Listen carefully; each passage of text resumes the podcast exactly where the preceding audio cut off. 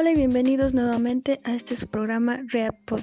El día de hoy vamos a tocar el último tema de nuestra segunda serie acerca de el dolor de rodilla. Muy bien, comencemos. Me gustaría empezar definiendo qué es el dolor. Bueno, el dolor es la percepción sensorial localizada, subjetiva, que se siente en alguna parte del cuerpo, esto resultado de una excitación o estímulo de terminaciones nerviosas. Muy bien, aclaremos primero el punto de subjetiva. ¿Qué quiere decir? Al nosotros referirnos que el dolor es subjetivo, nos hace referencia a que el dolor que yo siento no es el mismo que va a sentir mi mamá, mi papá. Esto obviamente provocado por algún estímulo externo. Un ejemplo más sencillo sería si yo me pincho el dedo, no lo voy a percibir de la misma manera a que lo va a percibir mi mamá o mi papá o algún otro familiar o conocido. Pues hay personas que son demasiado sensibles al dolor y hay otras que sorprendentemente saben manejarlo muy bien. Bueno, entonces aclarado ese punto, pasamos al siguiente. El dolor puede ser físico o emocional. Sabemos que existen estos dos tipos de dolores y es bueno saberlos diferenciar y tener en cuenta que existe en algún momento una relación en ambos. Pongamos el ejemplo de una persona que está pasando una situación emocional bastante fuerte como la muerte de, un familiar, em, una situación económica difícil y se va a ver reflejado en su cuerpo como dolor, ya sea dolor de estómago, dolor de cabeza, bueno, infinidad de ejemplos podemos tener ahí.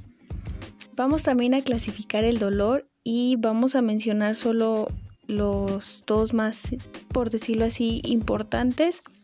No es necesario ahorita estudiarlos en su totalidad, pues esta información va dirigida más hacia los pacientes, ¿ok?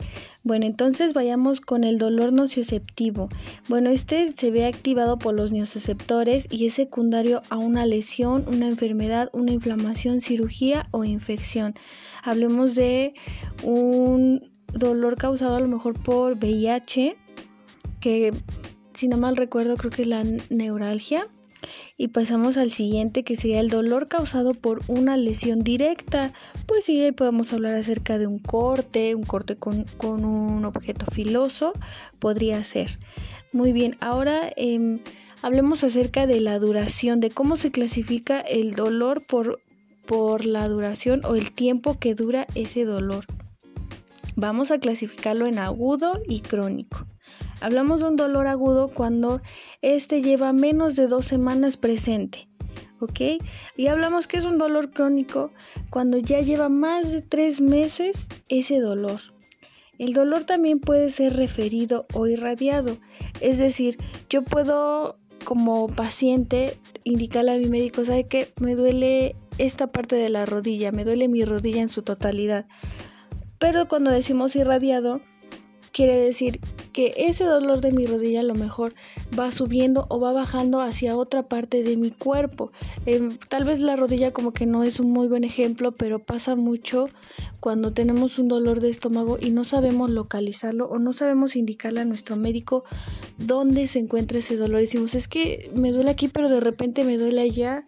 Entonces llega a pasar eso. Bueno, me gustaría también eh, y esto para todos los pacientes, que em, voy a dar ejemplos, bueno, no ejemplos, es, una estructura acerca de, de, cuando vaya con mi médico, qué debo de hacer o cuáles son los puntos más importantes para, para que mi diagnóstico sea más certero y obviamente eh, mi tratamiento también, ¿ok?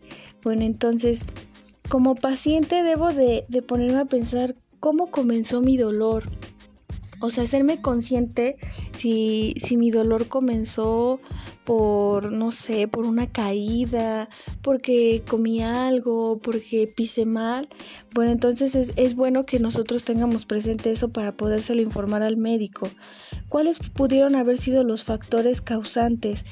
Pues últimamente no he comido muy bien, eh, me encuentro en un problema, como decíamos, emocional, estoy pasando por un problema emocional, eh, yo ya tengo una enfermedad, ya, ya hay detrás de mí una historia, llevo como, no sé, pongamos nuevamente el ejemplo de la rodilla, ya llevo yo dos, dos operaciones de rodilla, ya van dos veces que me lesiono los ligamentos cruzados, o sea, que nosotros pensemos para que toda esa información se la demos al médico y sea les digo, más certero nuestro diagnóstico y por tanto nuestro tratamiento. Siguiente punto. ¿Dónde se está, local, está localizado mi dolor o hacia dónde se irradia? Obviamente nosotros no le vamos a decir a nuestro médico, no, pues tengo un dolor en el hipogastrio derecho. No, no, pero por lo menos una idea eh, y, tener claro, ¿no? Eh, a veces queremos que nos atiendan muy rápido y, ya no sabemos explicar bien qué, qué, proceso estamos pasando, ¿no? A lo mejor sí tenías localizado tu dolor, pero pues a veces el, el enojo, la molestia, la preocupación no nos deja eh, tener la mente más clara acerca de, de nuestro malestar. Por último, la duración y variación del tiempo. Vayamos otra vez a, los puntos que les decía de, del dolor por duración, si es agudo o es crónico. Bueno, pues ¿sabe qué, doctor?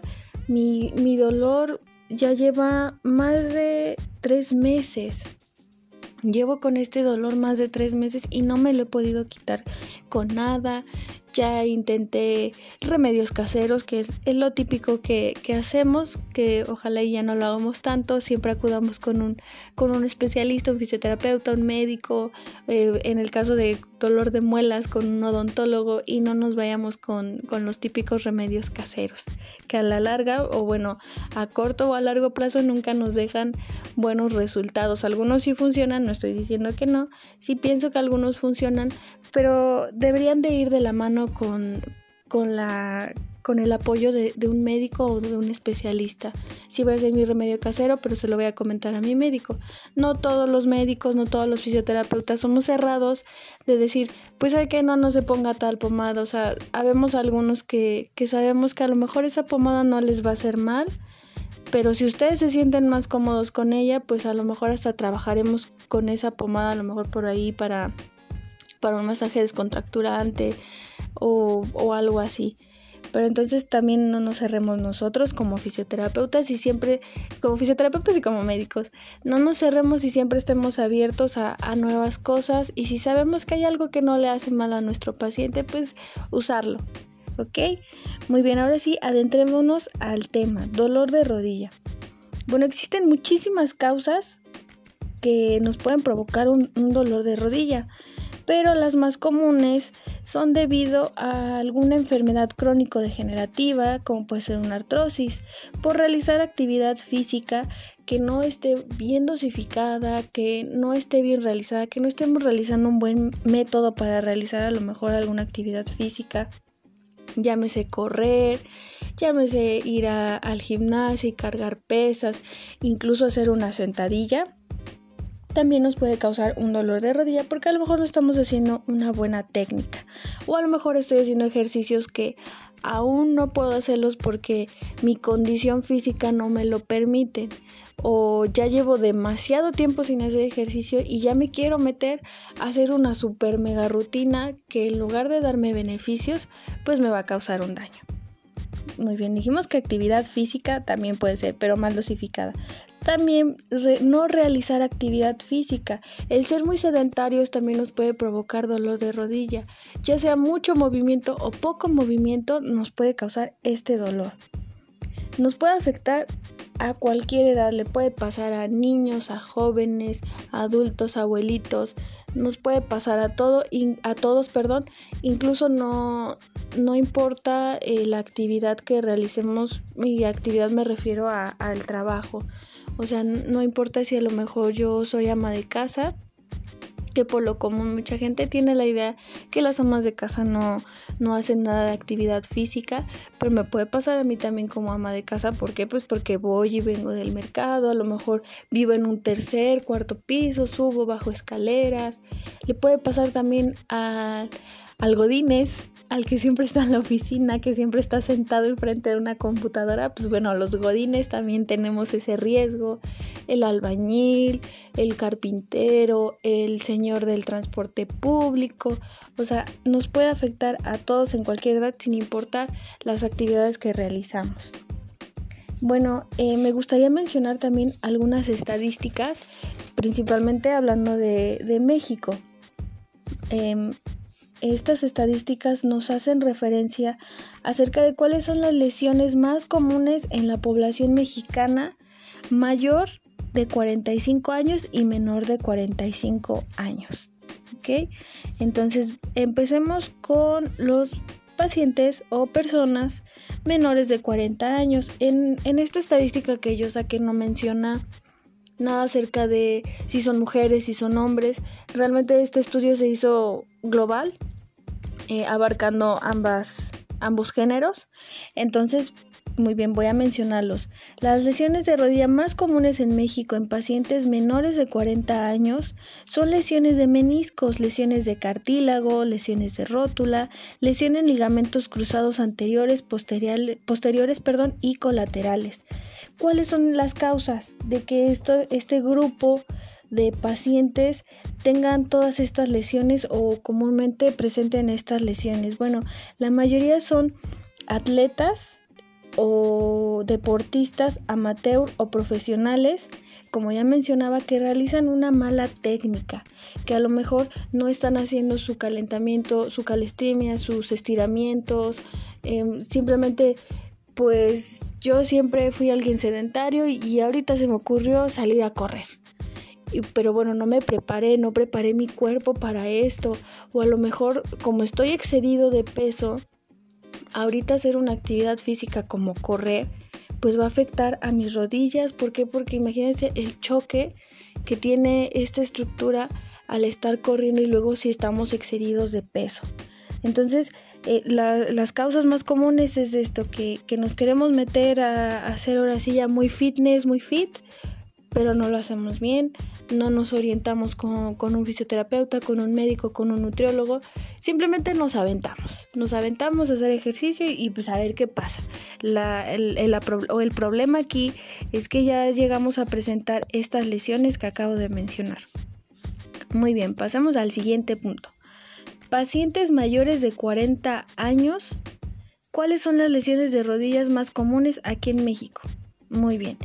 Ya pasados los 40 años, ya presentamos otro tipo de lesiones y estas van asociadas a los procesos de desgaste del cartílago, mejor conocido como gonartrosis. Ojalá y alguno de, los que me estén escuchando les, les suene esto, pero casi siempre todas estas lesiones van a ir asociadas a la gonartrosis, al desgaste del cartílago. Esto obviamente en primera instancia pues por los procesos de que ya vamos creciendo, ya, o sea, el, crecer, el, hacernos cada día más personas mayores, pues obviamente también nos va a arrastrar problemas. Puede ir relacionado con las lesiones anteriores que ya tuvimos. Lo que les decía, todo se va acumulando. O sea, si yo ya tuve mi lesión de ligamentos cruzados anteriores, posteriores o colaterales o los que ustedes quieran poner de ejemplo, y nunca me lo traté y seguí yo haciendo mis actividades y nada me ponía hielito y me ponía este la pomadita que me dijo la vecina, que me dijo mi compañero de, de deporte. Realmente nunca me atendí y simplemente iba manteniendo como que ese dolor. Pues bueno, lo que podemos causarnos es esto, una gonartrosis o el desgaste de nuestro cartílago. Que obviamente si continúa así, pues ya tendría que ser una cirugía completa de rodillas, o sea, tendría que, cambiar todo. Pero, pero pues bueno, siempre, siempre es bueno prevenir y, no llegar a estos puntos. Vamos a hablar acerca de los síntomas más comunes, por último, eh, eh, que van relacionados con el dolor de rodilla y que nos van a indicar que debemos de acudir con nuestro médico o con nuestro fisioterapeuta. ¿Ok? Muy bien. Los primeros son síntomas eh, muy comunes que yo creo que todos conocemos y obviamente en algunas partes voy a usar palabras muy, muy, este, pues que conocemos todos muy coloquiales. Eh, es muy común eh, que nos truene la rodilla. Cuando tenemos algún problema de rodilla o dolor, siempre va acompañado de, que nos truena un chasquido. Se, se, conoce en, el área de la salud como crepitación. Entonces siempre tenemos que eso de que, ay, es que me truena la rodilla, me truena mucho mi rodilla. Bueno, entonces ese también es un síntoma muy importante que no debemos de, de dejarlo así como que, ay, pues ya me truena la rodilla, pues ya, pues chino. no, sí hay que atendernos tenemos esa sensación de inestabilidad de la rodilla. Es decir, caminamos, damos un paso y puede ser que a lo mejor la pierna izquierda o la pierna derecha decimos, ah, caray, como que, como que no la siento estable, como que siento que en algún momento se me, se me va a doblar, se me va a lesionar. Entonces, bueno, ese también es un punto muy importante. ¿Qué otro eh, síntoma tenemos? Bueno, es muy común también que la rodilla como que se nos bloquee, como que se nos atora queremos a lo mejor estirar la pierna y se, se atora. No sé si les ha pasado. Pues bueno, llega a pasar eso, eso también es un signo muy importante, ya sea tanto al estirar como al doblar nuestra rodilla. El dolor nos provoca la incapacidad de movernos, o sea, el dolor de mi rodilla es tan fuerte que no me puedo mover, que no puedo hacer mis movimientos. Ya me tomé muchísimos analgésicos y no se me quita el dolor a lo mejor ya me tomé la medicina que me recomendó, vuelvo a repetir, mi compadre que le mandaron hace muchos años para su dolor de rodilla y no se me quita. Yo continúo con ese dolor. Bueno, ese también es un buen punto, les digo, para, para visitar a su médico o a su fisioterapeuta. Realizamos ejercicio y sentimos esa sensación, como ya mencionamos, de bloqueo o de dolor. Entonces, también va relacionado con eso. Muy bien. ¿Cuáles serían las causas más comunes de este dolor de, rodilla? Pues que tenemos un deterioro de la articulación de la rodilla, porque están rozando nuestros huesos uno con otro. Y esto obviamente causa dolor por todas las terminaciones nerviosas que tenemos ahí. Entonces, eso puede ser también una, una causa. Nos falta líquido sinovial adentro de nuestras rodillas. Ese famoso líquido que últimamente ha, salido en redes sociales que, nos están quitando. Bueno, ese, ese líquido sinovial llega a faltar. ¿Por qué? Porque tenemos sobrepeso, por, por la edad que ya tenemos, a lo mejor por algún condicionante genético, por alguna lesión. Vamos perdiendo ese líquido.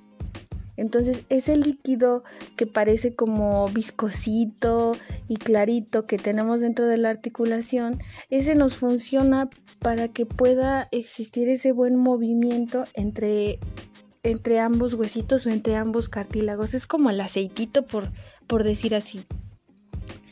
Nuevamente realizamos ejercicios sin hacer un buen calentamiento o tenemos una mala técnica para realizarlo.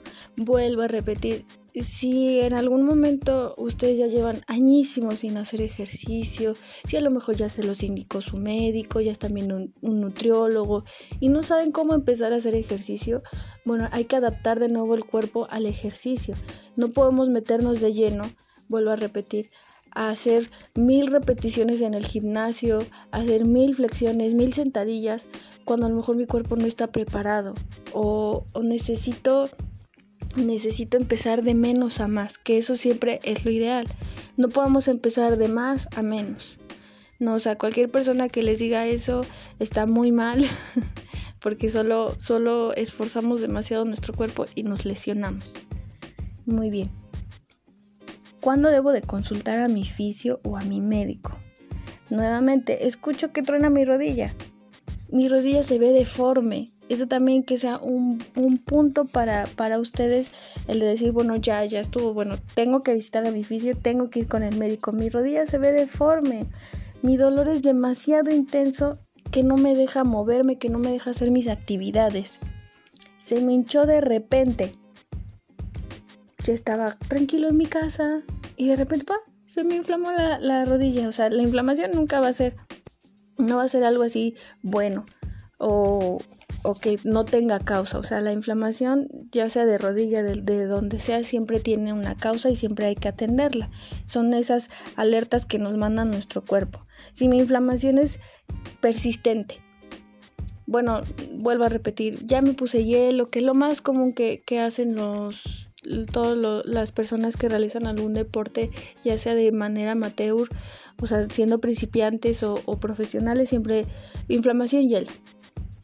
Bueno, ya me puse hielo, pero no se me quita la inflamación. Se me quitó por 3, 4 horas, por mediodía. Pero al día siguiente desperté y de nuevo tenía inflamada la rodilla. Bueno, también eso que sea el, comienzo de, decir, bueno, ya voy con mi fisio. No puedo mover mi rodilla. Lo que decíamos, esos bloqueos. O sea, quiero extenderla, quiero, flexion quiero flexionarla quiero extenderla y no puedo. O sea, quiero estirarla, quiero doblarla y no puedo, no puedo hacerlo con mi rodilla que me haya lesionado. A lo mejor pongamos un ejemplo muy común, ¿no? O sea, salí de mi casa, tomé el transporte público y al momento de bajarme del transporte público me caí. Entonces ahí ya hubo una lesión. Pero no nada más fue mi, golpe, mi moretoncito, mi, mi raspadurita, no. O sea, se me puso rojo, se me siente caliente, se me inflamó, me duele terriblemente horrible que no me dejó llegar al trabajo o llegué a mi trabajo porque tenía que llegar y me aguanté. Bueno, eso también es una señal muy importante porque mucha gente hace eso.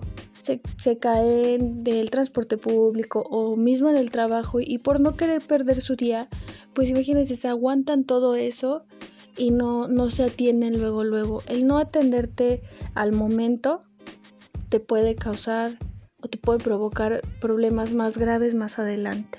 Entonces siempre es también bueno actuar al momento. Bueno, ¿sabe qué jefe? Me tengo que ir porque me caí y está dentro de mis derechos laborales el que si yo sufro un accidente, ya sea saliendo de mi trabajo o yendo a mi trabajo, pues tengo que atenderme.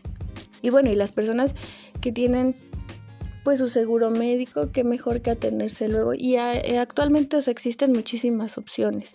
Están los fisioterapeutas que atienden de manera particular, los que están en hospitales reconocidos, o sea, siempre acérquense a un profesional, a un profesional de la salud. Muy bien, que vayamos con el siguiente punto. Me dio fiebre. Ahorita por esto de COVID-19 todos estamos como que muy asustados por la fiebre. Bueno, la fiebre solo es la respuesta de nuestro cuerpo hacia una infección, mayormente. Entonces, mencionábamos eh, más atrás en lo que llevamos ahorita del programa que el dolor de rodilla puede ser también causado por una infección. Entonces, la fiebre también es un buen signo que nos indica que debemos de atendernos. Es una buena razón para atendernos con un fisioterapeuta o con un médico. Mi dolor es constante y cada día empeora. O sea, si a lo mejor, eh, pues hoy fue tolerable mi dolor de rodilla, hoy sí lo toleré, hoy fue un buen día, dicen por ahí, ¿no?